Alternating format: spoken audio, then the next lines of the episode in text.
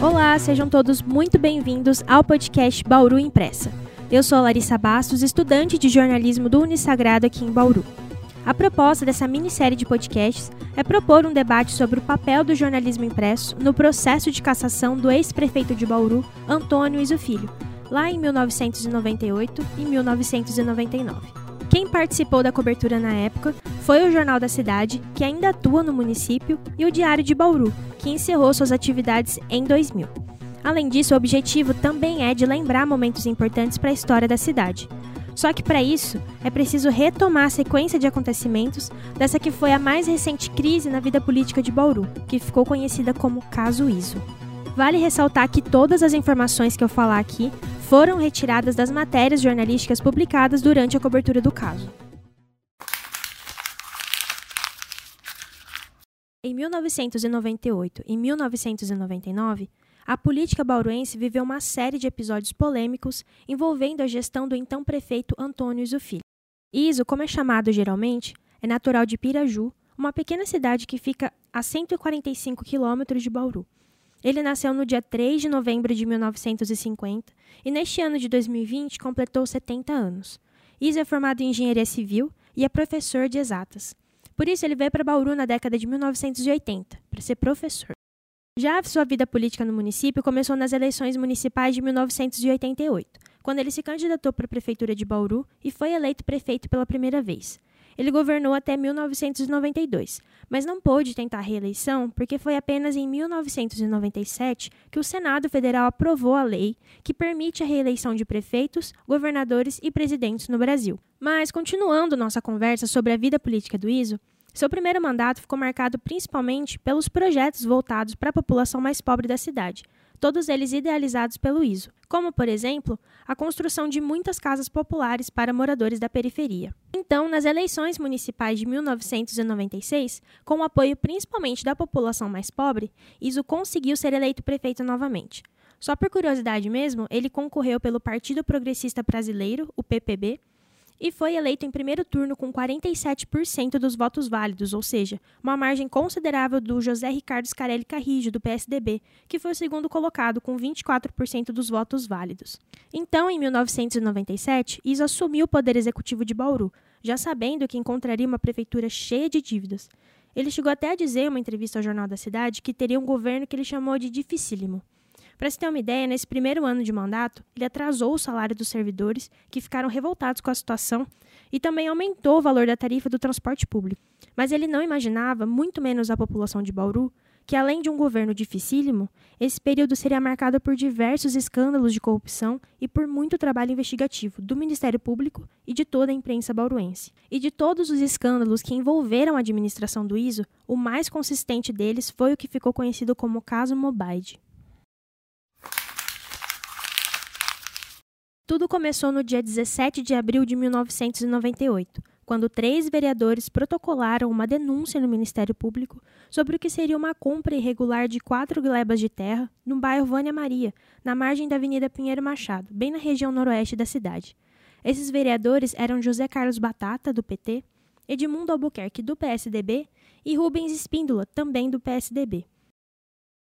A compra foi feita um ano antes, em abril de 1997, quando a prefeitura declarou que a área de aproximadamente 21 mil metros quadrados seria de utilidade pública para abertura de ruas.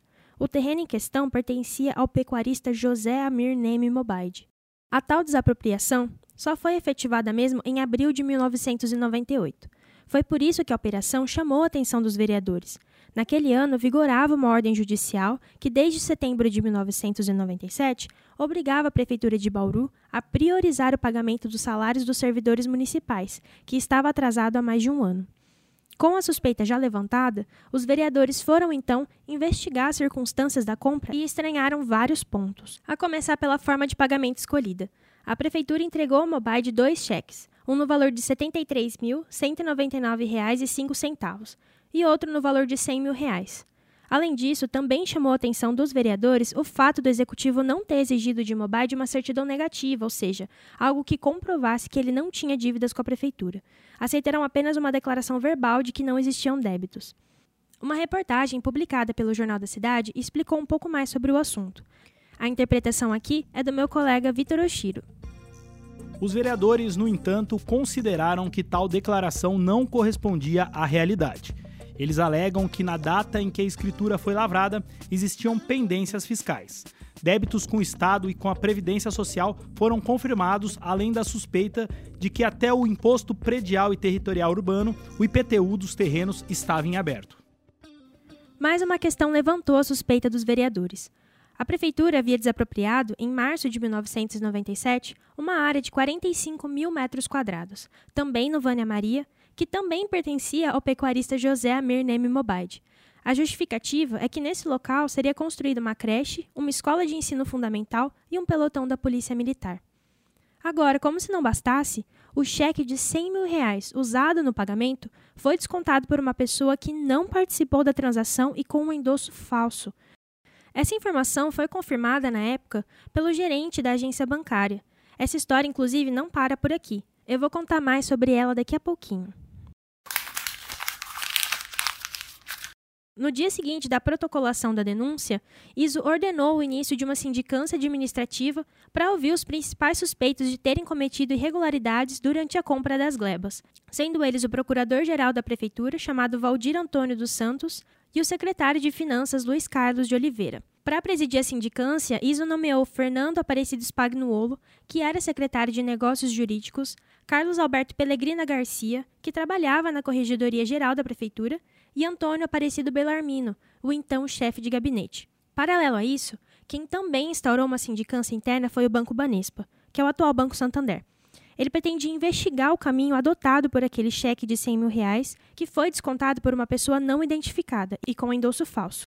No dia 2 de março de 1998, uma pessoa foi até uma agência do Banco do Banespa, em Bauru, para descontar o cheque no valor de 100 mil reais que estava endossado, ou seja, assinado no verso. Essa pessoa que estava depositando ainda pediu três operações ao atendente do caixa. Primeiro, disse que quase 20 mil reais seriam usados para pagar tributos municipais em nome do favorecido, no caso, José Amirneme Mobaide. Segundo, pediu para sacar pouco mais de 295 reais em dinheiro. E, por fim, com os 80 mil reais restantes, seria emitido um cheque administrativo para uma agência do Banespa de Jaú, em nome de André Luiz Manin, morador de Barra Bonita. Na reportagem consta ainda que em 3 de março, dia seguinte da operação, Marcelo dos Santos, que é advogado e morador de Barra Bonita, foi até a agência do Banespa em Jaú para receber o cheque administrativo de 80 mil reais, com uma procuração emitida por Maninho em mãos. Acontece que os funcionários do banco eles já estavam alerta devido ao falso endosso do cheque inicial de 100 mil reais. O banco ainda alegou ter ligado para José Mobaide para confirmar se ele havia assinado o cheque ou não, mas o pecuarista negou e pediu que toda a operação fosse cancelada. Com isso, os 80 mil reais foram direto para a conta dele, segundo a reportagem do Jornal da Cidade. Pouco tempo depois, foi divulgado que Marcelo dos Santos, aquele que tentou sacar o cheque de 80 mil, tinha relações profissionais com o prefeito Antônio Zufilho. Ele trabalhava na defesa de ISO em uma denúncia de contrato ilegal que estava em tramitação no Fórum de Bauru. Antes de Marcelo, quem defendia ISO neste processo era Valdir Antônio dos Santos, que precisou deixar a defesa para assumir o cargo de procurador-geral do município. Essa substituição não foi mera coincidência. Além do sobrenome semelhante, Valdir e Marcelo moravam em Barra Bonita e trabalharam em escritórios que ficavam na mesma rua. Também foi descoberto que Marcelo dos Santos era funcionário da Companhia de Habitação Popular de Bauru, a Coab, que pertence à prefeitura. Alguns dias depois, descobriram que José Amir Neme Mobaide, na verdade, devia mais de 37 mil reais de IPTU para a prefeitura no dia em que a escritura da área foi lavrada. Essa dívida existia desde 1988, ou seja, mesmo com a dívida, o executivo ainda pagou 173 mil reais pela área e não exigiu certidões negativas de débitos, confiando apenas na palavra do vendedor. E para piorar, Lembra que o depositante do cheque de 100 mil reais pagou cerca de 20 mil reais em impostos no nome de Mobaide? Então, era metade do valor devido por ele. A outra metade foi anistiada pela prefeitura em 1997.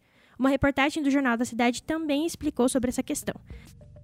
A anistia foi decretada no ano passado e concedeu descontos de 50% a todos os devedores dos impostos e taxas municipais. A vigência do decreto, que gerou polêmica por beneficiar os caloteiros, terminou junto com o exercício de 1997. Na verdade, o beneficiário da desapropriação deve ter pago apenas o principal da dívida, que no dia 27 de fevereiro era de R$ 19.300. A atualização monetária de R$ 6.600, os juros de R$ 11.000 e a multa de 519 reais foram perdoados fora do tempo e, portanto, irregularmente. A situação já estava bastante complicada para o chefe da administração bauruense. Mas tudo ficou escancarado quando José Mobaide divulgou uma nota para a imprensa acusando Antônio Aparecido Belarmino, o chefe de gabinete de ISO, de liderar um esquema de corrupção junto com os moradores de Barra Bonita, o advogado Marcelo dos Santos e Valdir Antônio dos Santos, o procurador-geral do município. Diante da sequência de revelações comprometedoras, os vereadores passaram a pressionar o prefeito, que anunciou a demissão de todos os funcionários do primeiro escalão do governo. Nesse mesmo dia, a Câmara Municipal aprovou por unanimidade a instauração de uma comissão especial de inquérito, uma SEI, para apurar as irregularidades apontadas por Mobade no documento divulgado. Essa comissão ficou conhecida como SEI dos cheques. Mobade ainda afirmou à imprensa que entregou ao Ministério Público várias fitas com gravações de Valdir Antônio dos Santos falando sobre o esquema de caixinha. Depois de 13 dias de uma sequência de revelações comprometedoras, ISO anunciou a exoneração de Antônio Belarmino, Valdir dos Santos, Luiz Carlos de Oliveira, o secretário de Finanças, e André Torrens, que era presidente da Empresa Municipal de Desenvolvimento Urbano e Rural de Bauru, a Endurb, no mesmo dia em que começou a sair dos cheques. Enquanto isso, a investigação do Ministério Público avançava e tinha encontrado irregularidades nas receitas e no patrimônio declarado por ISO durante o período eleitoral. Os promotores Carlos Roberto Simeone e Hércules Sormani Neto que comandavam a apuração. A situação de ISO se complicou ainda mais quando o vice-prefeito Nilson Costa afirmou durante uma entrevista para a Rede Globo que tinha pedido que ISO investigasse uma suspeita de cobrança de propina ainda nos primeiros meses de mandato, em 1997, mas o pedido não foi atendido. Ele disse ainda que a tal caixinha cobrada na época de prestadores de serviço girava em torno de 25% do total a receber. Enquanto isso, a Câmara Municipal acolheu por unanimidade uma representação que pedia a abertura de um processo para caçar o ISO. A proposta foi feita pelo Fórum de Ações e Debate da Cidadania. O documento era uma espécie de dossiê com vários fatos polêmicos que marcaram os primeiros 18 meses do segundo mandato do prefeito. O documento usava esses pontos para argumentar que ISO demonstrava negligência com os interesses da cidade, o que o que qualificaria uma cassação. Em resposta, o prefeito disse que não temia um pedido de cassação. Só que em apenas três dias, o Fórum de Ações e Debate da Cidadania já tinha um abaixo assinado com mais de 12 mil assinaturas para fortalecer o pedido de processo de cassação. Enquanto isso, André Luiz Manin, aquele que seria o beneficiário do cheque de 80 mil reais, foi localizado e prestou depoimento para a promotoria no Fórum de Barra Bonita. Ele disse que foi enganado por Marcelo dos Santos porque assinou uma procuração em branco para o advogado que o defende em algumas pendências da justiça. Ele também falou que não sabia sobre o dinheiro que entraria em sua conta e negou qualquer participação na transação. Paralelo a isso, em 21 de maio, a pessoa que foi até o caixa do Banespa para depositar o tal cheque de 100 mil reais decidiu aparecer.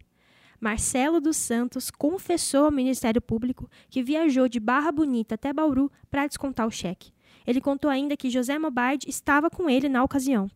Dois dias depois, em 23 de maio, o vice-prefeito Nilson Costa declarou ao Ministério Público que o médico Sérgio Passerotti e o paisagista Eduardo Cafeu disseram para ele que sofreram ameaça e cobrança de propina ao tentar receber o pagamento de serviços que foram prestados para a prefeitura ainda na gestão anterior. Cafeu ainda confirmou sua versão em depoimento ao Ministério Público. Disse que precisou pagar caixinha para receber. Enquanto isso, na Câmara Municipal, a SEI dos cheques progrediu para uma comissão processante, uma CP, com votação marcada para o final do mês de agosto.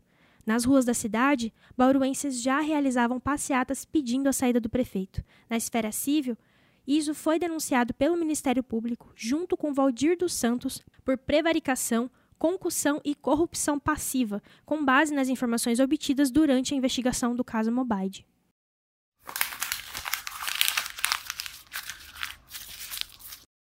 Já é agosto e faltam apenas três dias para a votação da comissão processante. O relatório concluiu que houve concussão e negligência por parte do prefeito. As páginas dos jornais mostravam que a sessão de votação seria conturbada e duraria quatro dias ao todo. O início dela estava marcado para as 9 da manhã do dia 25 de agosto de 1998.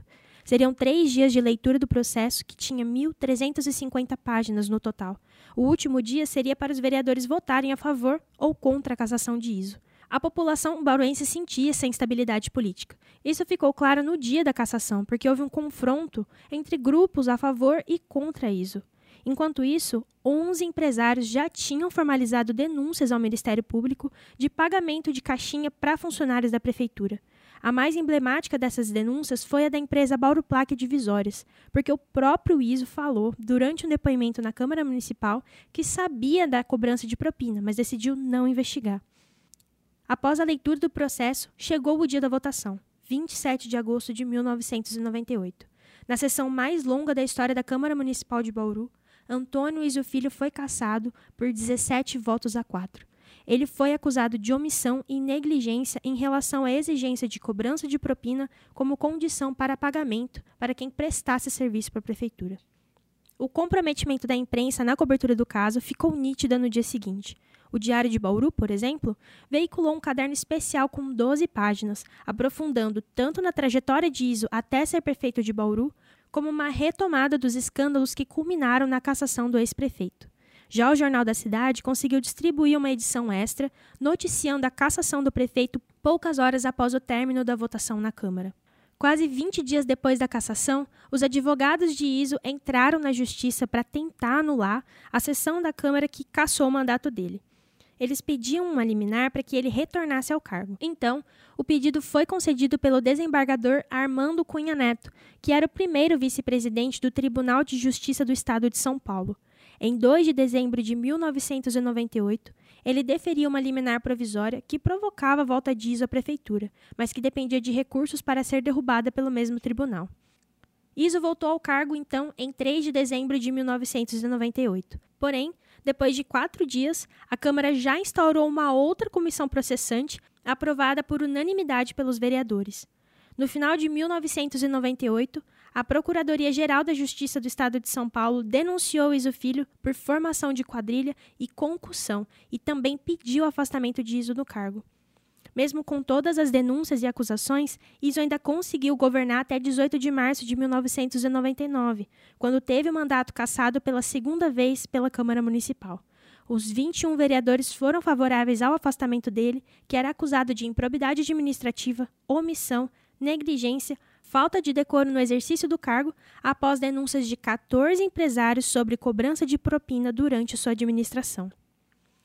Como consequência dessas investigações, Iso ficou preso por cerca de quatro anos entre 1999 e 2004, após uma condenação da Justiça Federal. Porém, apesar de ter sido motivo de sua primeira cassação, o ex-prefeito foi absolvido no processo criminal do Ministério Público sobre o caso Mobaide. Para o juiz da primeira vara criminal de Bauru, Benedito Antônio Cuno, a denúncia ficou resumida na palavra do ofendido e não havia provas suficientes. O caso foi finalizado após quase 10 anos. E se você pensa que a história acabou por aí, você está muito enganado, porque dias após a cassação na Câmara Municipal, o Iso já estava envolvido em outra polêmica, que viria a ser conhecida como caso ECCB.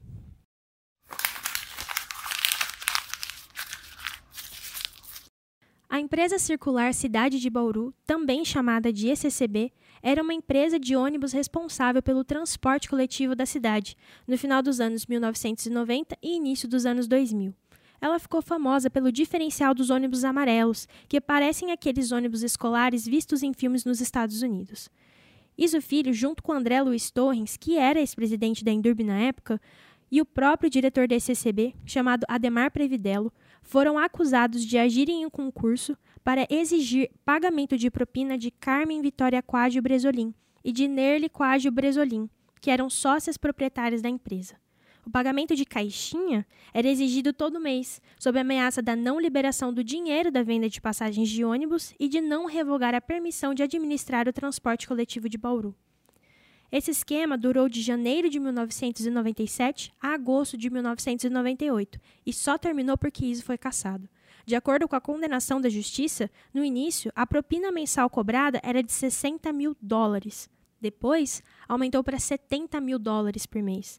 Já em abril de 1998, o prefeito ordenou 120 o prefeito exigiu o pagamento de 120 mil dólares mensais, que foram pagos até agosto de 1998, quando houve a cassação.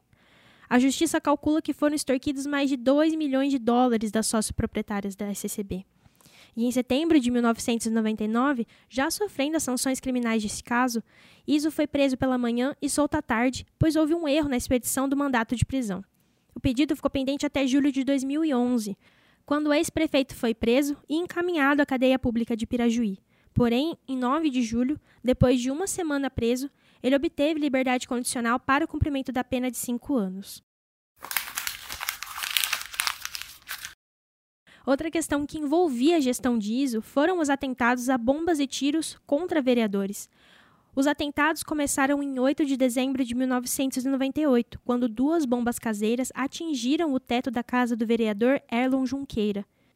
O atentado ocorreu algumas horas após um discurso veemente do vereador na tribuna da Câmara Municipal, pedindo o esclarecimento de denúncias contra o então prefeito.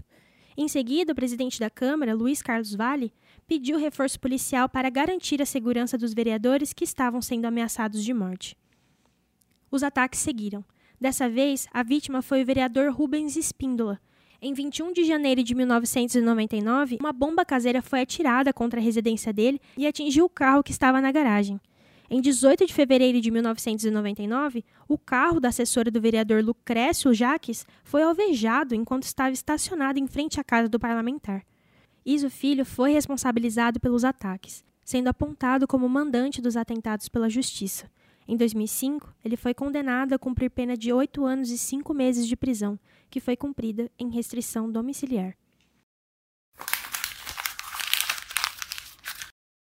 Após todos esses anos, Iso ainda tentou concorrer ao pleito municipal algumas vezes. A mais recente delas foi nas eleições de 2020, porém, ele ainda estava inelegível diante da justiça, por conta desses processos envolvendo o período em que administrou a cidade de Bauru. Este foi apenas um resumo das polêmicas que envolveram o mandato de Antônio Filho entre 1997 e 1999 como prefeito de Bauru. Vale lembrar que todas as informações ditas neste podcast foram retiradas de matérias jornalísticas publicadas pelos veículos Jornal da Cidade e Diário de Bauru. No próximo episódio, vou debater com os jornalistas que trabalharam na cobertura do caso qual foi o papel desempenhado pelos jornais impressos no processo de cassação e condenação do ex-prefeito. Obrigada a todos pela companhia até aqui e até a próxima.